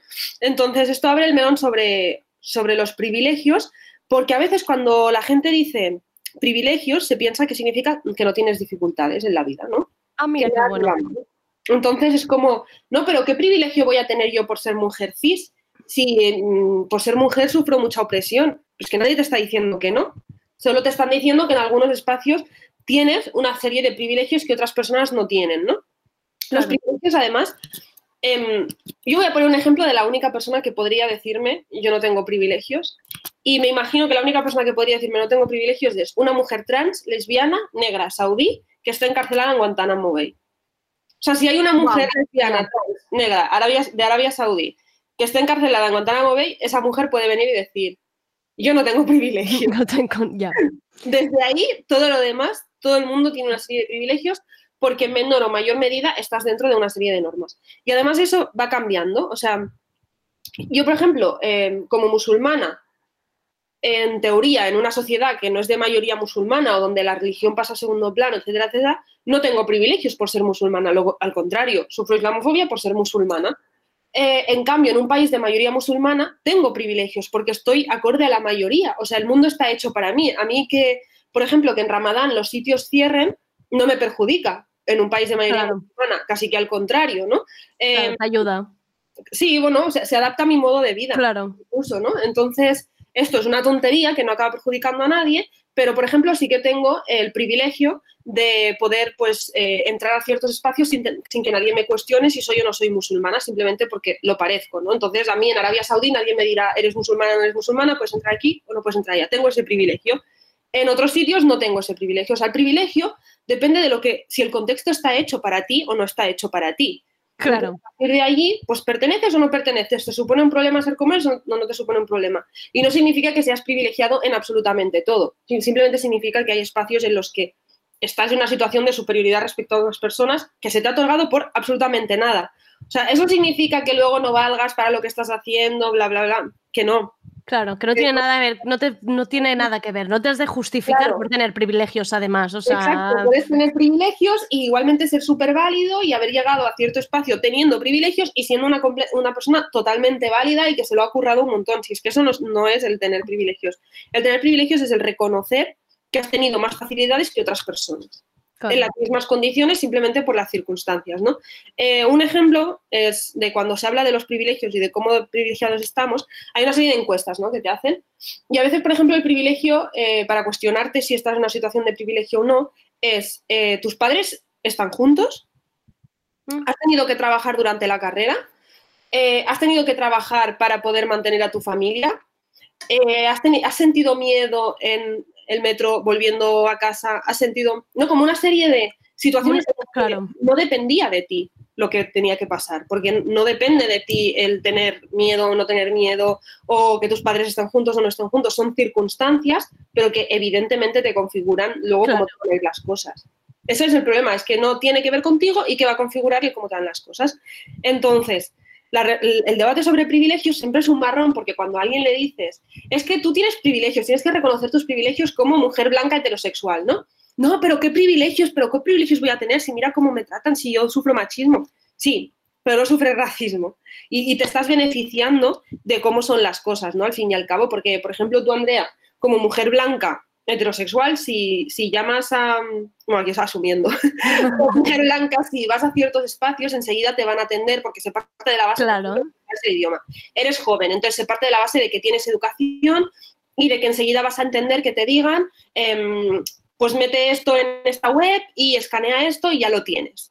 Y no va a haber ese paternalismo en, a nivel burocrático que hay hacia otras personas. Entonces eso va a significar que tú vas a hacer la declaración de la renta muchísimo más rápido. mucho más rápido. Wow. ¿Y es ya. porque eres más lista y ya está? No. Bueno, es porque las cosas están hechas de una forma en las que tu forma de ser o tu forma de representarte en el mundo es más aceptada. Entonces eso no significa que después ante un hombre tú no vas a estar peor. Pues claro, Claro. que sí. Pero, pero hay espacios. Y tampoco es una carrera de opresiones, ¿no? No es decir, ¿quién está más oprimido? La mujer. Claro. Hablábamos al principio de la temporada, hacíamos la broma de la de las cuotas y qué tenía Sí. que pasar antes, una mujer blanca o un hombre racializado, no hacíamos la broma. sí. Pero cuando se habla de privilegios no es a ver, hacer una escala de opresión y a ver quién está, peor, quién está peor, sino que es simplemente reconocer cuando estás en un espacio qué privilegios puedes estar teniendo y cómo esos privilegios están afectando a otras personas o cómo tú puedes usar esos privilegios para ayudar a personas que no los tienen. ¿no? Entonces es, es tan sencillo como esto, no es empezar a hacer en plan ponderar opresiones a ver si llegas a la nota de Exacto, puntos, puntos. Por, tienes dos Claro. puntos, sí, es en este sentido. 12 Exacto, puntos, no es Eurovisión esto, no es la Eurovisión no. de los privilegios. a ver si suma para poder decir Claro. que estoy entre los oprimidos o estoy entre los opresores. Todos Claro. somos oprimidos y todos somos opresores en un momento u otro y es cuestión de reconocerlo. Entonces, em, a mí el tema de los privilegios cada día me interesa más porque pone el foco del cambio donde tiene que estar. O sea, hay dos momentos de Operación Triunfo en los Vale. que la gente reacciona. No, no te la has visto venir esta. No, eh, me encantan tus hilos, o sea, a ver cómo, cómo lo podía eh, ¿Hacia dónde va a ir? ligar con Operación Triunfo, pues ahí, ahí lo lleva Miriam. Va a tener sentido, va a tener sentido. Eh, en Operación Triunfo dan charlas. En 2018 fue la gente de CEAR a dar una charla sobre refugio. Vale. Y habló una persona que había, que había migrado. Y hablaba de su experiencia y de lo traumática que había sido y de lo mal que lo había pasado. El fenómeno migratorio se explicaba como si fuera una especie de fenómeno meteoro- meteorológico. Que esto, que el otro día lo hablábamos con Moja Gereju y justo él dijo, es que se habla como si fuera un fenómeno meteorológico. Pensé, esa es la- exacto, es eso, es como si apareciera de la nada. Ya. Eh, y estábamos hablando en una charla precisamente de esto, de que eh, el caso este de CEAR del refugio se explicó como circunstancia de, oh, qué pena, ojalá le hubiera ido mejor, le hemos ayudado de esta forma y de esta otra y de esta otra. Y más o menos todo el mundo dio la charla por válida, por guay, por bueno, hemos aprendido de una persona que lo ha pasado mal, etcétera, y nos hemos solidarizado y le hemos ayudado. En 2020 hubo una charla sobre el feminismo interseccional, que fue muy polémica en Operación Triunfo. La temática de la charla también era desigualdad y qué podemos hacer para que las cosas mejoren, pero el problema era, entre comillas, problema, era que la charla directamente habló de quién se estaba beneficiando de que las cosas fueran así. Claro. O sea, se pusieron nombres y se pusieron situaciones en las que personas privilegiadas estaban haciendo que las cosas siguieran así. Y se pusieron nombres y cosas muy locales y eso fue lo que quemó. Entonces, Eso es lo que quema de hablar de privilegio, que dejas de hablar de las desigualdades como si fueran una cosa que de repente, uy, nos hemos despertado y el mundo venía así y todavía no nos ha dado tiempo a cambiarlo, y empiezas a decir, ¿qué espacio ocupo yo cuando se trata de mejorar estas situaciones y qué espacio estoy ocupando cuando se trata de repensarlas, ¿no? Entonces, em, esas fueron las diferencias y, realmente al final, si piensas en los temas que se tocaron, al final era desigualdad, pobreza, eh, clase, desclasarse, lo único que uno ponía el foco en, en la nada, en el abstracto, y en otros sitios se ponía el foco en los privilegios. Entonces, cuando alguien le dices, tienes privilegios, enseguida te dice, no, pero si yo también lo he pasado muy mal, si he trabajado mucho, si a mí me pasa esto, esto y esto. Es como, ok, pero tú puedes estar em, invisibilizando, oprimiendo a otras personas de estas formas. Una es simplemente ocupando espacios que quizás no te tocan, sin reconocer tu privilegio, ¿no? O sea, si yo toco, soy periodista y estoy tocando ciertos temas, pero empiezo a meterme siempre a hablar de, ciertos temas porque me preocupan, ¿no? De justicia, de justicia social. Por ejemplo, estoy siempre, siempre hablando de eh, los barrios más marginados de Barcelona, de las ciudades, de la gentrificación, etcétera. Pero ni siquiera vivo en Barcelona porque no me da la gana, pero cubro ese tema porque me parece importante. En el momento en que tú empiezas a ser una voz autorizada para hablar de esos temas, tú tienes que empezar a reconocer tu privilegio, ¿no? Claro. De tener ese espacio para hablar y entonces empezar a decir, igual no tendría que ser yo el que, se está, el que está hablando aquí, el que se está beneficiando de esta visibilidad, tanto a nivel económico como a nivel laboral, como a nivel de oportunidades. Y entonces empezar a repensar eso, cómo lo estamos haciendo, cómo te comportas con otras personas, ¿no? Cómo puedes cuestionar también desde tu privilegio. Si tú no sufres racismo, es mucho más fácil que le digas a un amigo o una amiga que está teniendo actitudes racistas. Si tú no sufres homofobia, es mucho más fácil que le digas a un amigo o una amiga que está teniendo actitudes homófobas, que está siendo homófobo, etcétera, etcétera. Entonces, em, desde, repensar el, desde pensar el privilegio, pues cada uno tiene esa responsabilidad de, calla, que esto realmente sí que va conmigo, porque si no me afecta negativamente, pues es que yo estoy en el otro lado. Entonces, bueno, yo quería terminar Claro, los privilegios. ah, no, ahora me, me estabas haciendo pensar muchísimo porque, em, claro, también el hecho de crear como discurso en base a una identidad, ¿no? ya sea de origen, de clase, de lo que sea, pero a la vez, lo que tú decías, ¿no? estos privilegios también son cambiantes, o sea, son de Sí. alguna manera, ¿no? En contexto tal, si, si yo baso mi discurso en hablar de la precariedad, pero em, gano autoridad, voz, espacio y representación em, a base de este discurso y, y empiezo a alejarme ¿no? de lo que era la precariedad inicial y de repente pues ya no estoy allí, pero yo sí que soy como experta en eso, hay un momento en que tú te tendrías que retirar de ahí en plan de decir, bueno, pues yo aquí ya no... Yo creo que debe ser muy delicado para las personas que se han visto en esa situación, en plan dejar de formar parte del grupo del que estabas hablando al principio, pero ya ser una voz autorizada. Entonces, aquí siendo conscientes de que la visibilidad, por desgracia, a día de hoy es como la moneda de cambio, ¿no? Y es un poco lo que te autoriza para hablar en ciertos sitios, decir, vale, pues yo aprovecho que tengo esa visibilidad, pero con esa visibilidad arrastro lo que a, A mí me parece importante, claro. a otras personas. Otras eh, voces. claro, yo voy a venir a condición de que se toque este tema o que venga esta otra persona. O, por ejemplo, eh, hace un año o dos en TV3 hicieron un programa sobre, sobre feminismo, entre comillas, era un programa sobre mujeres con motivo del 8M. Entonces, eran tres mujeres y tres hombres hablando sobre el, que volen les dones. Eh, uno de los hombres que vino estuvo callado prácticamente toda la noche. Entonces, yo tengo la teoría, y habiéndolo escuchado después a Xavi Domenech, eh, yo tengo la teoría que le llamaron, ahora nos va a llamar va a decir, no, no así. La teoría que le llamaron y él debió decir, vaya marrón, ¿qué hago? Soy un tío, ¿qué voy a ir a hacer? Claro. no, Quiero darles voz, pero... Claro, pero a mí no me toca, pero si no voy yo, pues va a ir un tío que sí que hable mucho rato, como Soto Ibars, que también estaba allí y que habló mucho, ¿no? Entonces, claro, ves ahí a Xavi Domenech, que está, pero que está callado todo el rato. O sea, no ocupa realmente espacio, no nos estaba quitando espacio a las mujeres. Quien nos estaba quitando espacio a las mujeres eran los otros dos hombres que sí que hablaron bastante. Pero sí que podría haber dicho en mi sitio, me gustaría que viniera una mujer o me gustaría que viniera otro perfil. Claro, eso ni idea, ni idea. Ya. Pero sí que estando, eh, no habló prácticamente y de hecho creo que hubo un momento en el que le preguntaron y dijo, rollo, no, no, no, no tengo nada que decir, de que te inviten a una charla y decir, vale, pues, eh, ¿y por qué todas somos mujeres tal o por qué todas somos, bueno, por qué todas respondemos a este perfil o no? Entonces, yo creo que llega un punto en el que tienes que empezar a aprovechar eso, pero incluso antes de ese momento, empezar a, a decir, ¿no? Vale, pues si yo hablo de clase, pero incluso hablando de clase desde la precariedad, mi precariedad como persona eh, con papeles no es la misma que la de una persona que no los tiene. Pues vamos a hablar también de ese tema. Claro. Eh, aunque tú no empieces a tener mucha visibilidad en un tema necesariamente o que digas ya me he quedado fuera de esa etiqueta porque puedes seguir allí, o sea, tú por ejemplo como mujer vas a seguir eh, probablemente siendo mujer toda tu vida, pero sí que incluso ahí hablando de la opresión que sufres como mujer, puedes decir, vale, ok, pero incluso así yo tengo un privilegio que las mujeres negras no tienen, ¿no? O que las mujeres pobres no tienen, pues incluso desde ese espacio, aunque no significa necesariamente que te hayas ido de la etiqueta o que tengas la posibilidad de salir de esa situación, pero sí que estando en ella hay otras mujeres que lo tienen peor. Entonces eso va desde leerlas, consumir lo que hacen, apoyar lo que hagan, hasta pues empezar a, replantearte y a veces sí que decir, pues yo no voy a ir porque no me toca a mí. Claro, me parece además que, mm, que se pide como un cambio muy radical a lo que estamos acostumbrados hasta ahora. O sea, al final es un trabajo de, de egos y de reconocimiento muy importante que yo creo que hasta ahora la gente ha estado acostumbrada a tener su silla, su espacio en los sitios y oye, ir tirando, ir vendiendo el mismo mensaje.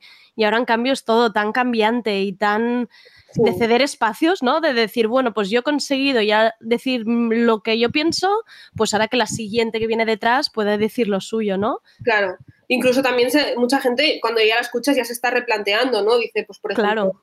Eh, yo soy tal, tal, pero al menos tengo un trabajo estable y por lo tanto la precariedad que pueda vivir mm, estando en no sé qué no es la misma, ¿no? Entonces, o sea, soy- siempre soy muy abstracta con los ejemplos, pero porque no quiero que sea como está hablando. Ya, de- ya, ya, que parece una indirecta, pero sí, yo, creo, yo creo que se entiende, se entiende.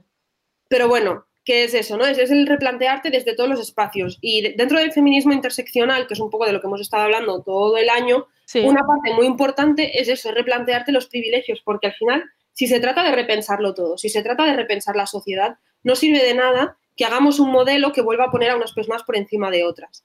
Hubo- Claro. Había una broma de una chica que decía, eh, qué bien la diversidad, ahora en lu- en lugar de tener solo a policía, em, feos explotadores, etcétera, etcétera, vamos a tener a policía diversa explotando, feos diversos explotando, ¿no? Vamos a estar en la misma estructura social, pero con otra configuración.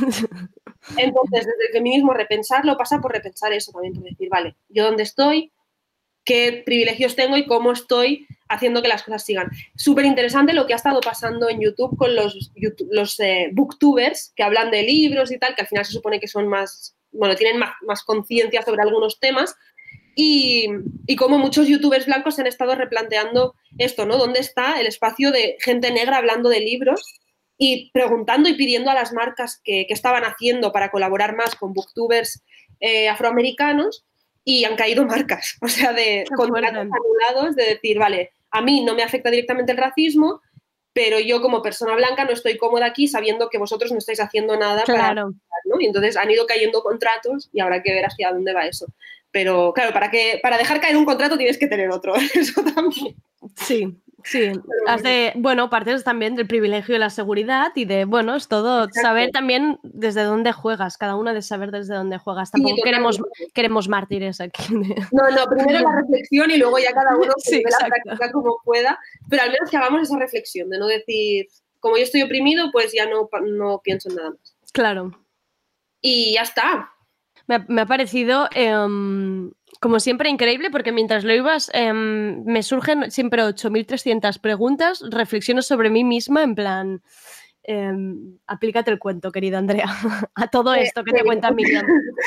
Igual, cuando estoy en espacios en los que ocupo, o sea, en los que tengo privilegios o que empiezo a ver que empezamos, por ejemplo, en el ámbito de la islamofobia, casi todos los que hablamos somos hijos de inmigrantes marroquíes, eh, mm, nivel universitario o personas conversas también nivel universitario. Entonces, estás ahí y empiezas a pensar, ¿y dónde están las personas negras? ¿Y dónde están los migrantes? ¿Y dónde están las personas que no han tenido acceso a la universidad? ¿no? Y dices, estamos monopolizando el discurso sobre, el debate sobre islamofobia a las mismas personas.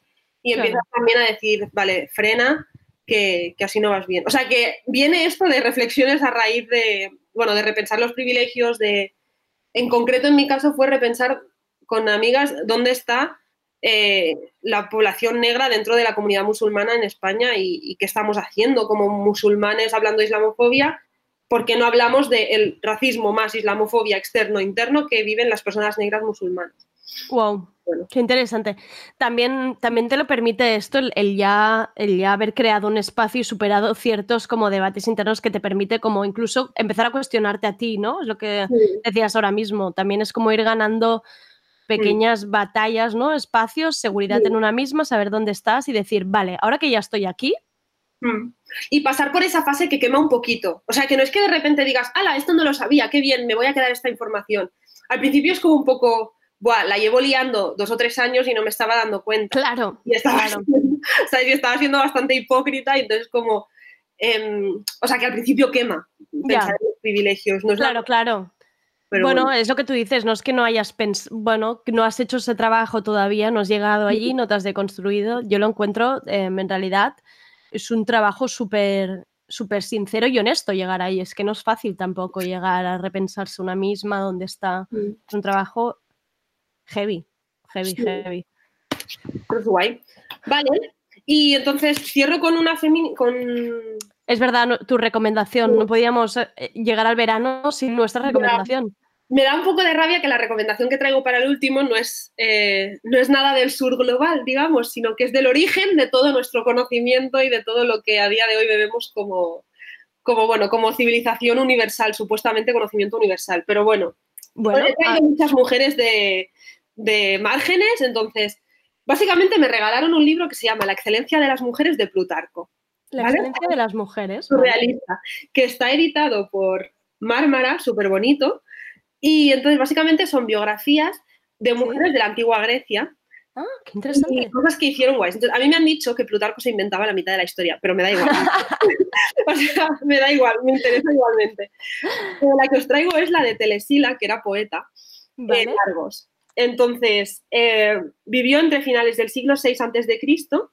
e inicios del siglo V a.C., ¿vale? Se ve que lo que pasó fue que había una batalla en Argos, entonces Cleómenes, eh, bueno, básicamente se cargó la mitad de la población. Entonces, las mujeres estaban muy inspiradas, siguieron a Telesila, que era poeta, y básicamente, bueno, pues ganaron. O sea, hicieron una batalla que lo petaron mucho, y entonces, básicamente a partir de entonces, es que eso es lo que me parece muy guay, que empezó a celebrarse las fiestas de la osadía para, Sí.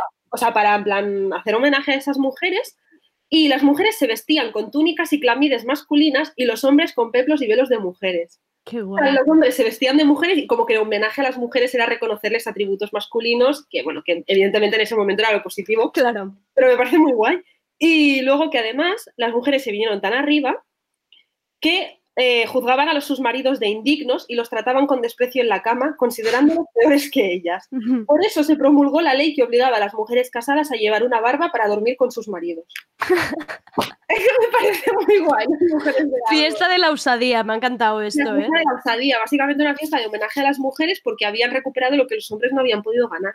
También es verdad que muchas de las historias que cuentan las mujeres ganaban por el factor sorpresa, de que ningún ejército se esperaba que las mujeres salieran. Pero bueno, una maravilla, en serio, nunca, o sea, te juro que al principio de esta, de esta temporada en la vida hubiera imaginado que iba a hacer acabarías con la excelencia de las mujeres y, en la vida, y Teresila. en la vida, pero bueno. Oye, esto significa que hemos hecho un recorrido maravilloso y me parece que en realidad el título este, La fiesta de los osadías, lo que te has marcado tú eh, en, cada, en cada sección. O sea, La fiesta de la osadía me parece guay. podría ser el nombre de sección tuyo perfectamente. Me La fiesta de la osadía, atreviéndote cada día a tocar temas diferentes y maravillosos. O sea, Me em, encanta la fiesta de la osadía. Nada, termina la temporada, yo sigo esperando el número 2 de Sakura, por eso no puedo hablar de Sakura como me hubiera gustado. no nos, no nos ha permitido el confinamiento hacer todos los cruces de secciones que queríamos hacer, ¿eh? Pero queda Queda pendiente. Sí. Mira, así empezamos nueva temporada con, con cruces y eh, será así tardeo interseccional, realmente. Te lo juro que me encantaría sentarme con, eh, o sea, con Norma y hablar de Sakura y el feminismo interseccional de Pues, Sakura. Pues em, tus deseos son órdenes y, a- y habrá que volver llamando a Luis y convocando este cruce. Este cruce. No la habéis visto venir esta. No terminar, o sea, para mí 2020 es todo un no lo he visto venir. O sea, No has visto venir nada. Estopa con sus banderas, haciendo reflexiones sobre las, la gente que se sale de las normas. Me ha flipado, o sea, es como que todo me flipa. Estoy, Em, estoy en modo flipar con todo. Pues nada, Andrea, ha sido, ha sido una temporada muy chula, yo me lo he pasado súper bien. Yo la verdad es que también nos hemos reído mucho, la verdad, sobre todo cuando estábamos en el estudio juntas, eh, nos hemos reído muchísimo. Y han habido días muy bonitos y yo te agradezco que siempre te trabajes tanto, tanto, tanto, tanto las secciones sino, y lo expliques también. Que es... Pues yo te agradezco la libertad de poder decir lo que y mezclar cosas que a priori cualquier persona diría. Ni de... Eh, no, y yo, ¿cómo? Operación Triunfo, cuéntame más. Mira, Andrea, no te voy a decir exactamente de qué vamos a hablar, pero va a ir por esta palabra y esta otra. Vale. Va a haber los Sims y OT. y yo, com comprado. comprado ya mismo. Pues oye, ha quedado, ha quedado bien, yo creo. Sí. Así que em, cerramos la temporada y, y ya está, más feminismo interseccional, pues en Instagram, evidentemente. Exacto, seguir a Miriam Hatibi en Twitter Instagram, le podéis preguntar siempre, em, si no habéis apuntado algún libro, nos podéis preguntar cualquier cosa de lo que haya hablado. Em, Teorías sobre Mariela, quién fue Mariela y a quién Exacto, importante. ¿Quién es la cosita? También, también, podéis, también podéis escribir en redes. Y nada, un beso muy grande, Miriam. Muchísimas gracias por todo. Un beso muy fuerte. Adiós. Adiós. Las que quieren ser llamadas por su nombre, las que si tocan a las suyas corre sangre, las que saben que la historia la escribió el hambre. Las que prefieren no presentarla a tu padre, el corazón en llamas, todo lo que tocan arde. Las que marchan por las compas en las calles, las que hacen más nada para que el corazón no le falle. La morsa, la foca, las zorras. Y hasta aquí el tardeo especial Yo me quedo en casa. Hasta aquí una temporada de tardeo diario que empezó el 16 de septiembre. Han sido 156 programas y han pasado por los micrófonos de tardeo más de 343 personas, que se dice rápido, más 39 colaboradores. Gracias a cada una de ellas por decir sí a esta locura y por estas conversaciones tan interesantes. Cada una de ellas me ha hecho un poquito mejor. Espero que lo hayáis disfrutado tanto como yo. Gracias sobre todo a Sergi Cuchar por ser la mano derecha que todo programa necesita y por la paciencia. Hemos pasado muchas cosas juntos. Gracias a Rob Roman, Andrea Ignat y David Camilleri, no solo por el apoyo técnico y hacer que todo suene bien, incluso esa videollamada con la peor conexión del mundo, sino también por la paciencia. Santa paciencia la de ellos. Gracias a Isar Boy Blanca Martínez por el apoyo en redes sociales en estos 156 programas y no solo en redes, ellas ya lo saben. Gracias a Marta Salicru por ser la jefa del todo que sí. Gracias a Radio Primavera Sound por ser la casa de Tardeo. Y gracias a vosotras, a la que se levanta y se prepara el tupper con Tardeo, al oyente fiel que no se ha perdido ni uno solo y al que nos acaba de descubrir, al que cuando se acuerda nos busca. ¿Creéis que me estoy emocionando? Pues sí, amigas, un poquito. Pero esto no acaba aquí. Nos creáis que nos vamos. En julio seguirá habiendo tardeo. No diario, pero tendremos uno por semana. Otro formato, un poco más especial. Y volveremos. Tardeo vuelve la temporada que viene. Esto solo es un pequeño adiós al tardeo diario. A ese bienvenidas a tardeo que me ha acompañado durante 11 meses. Hasta pronto. Soy Andrea Gómez. Gracias por habernos escuchado.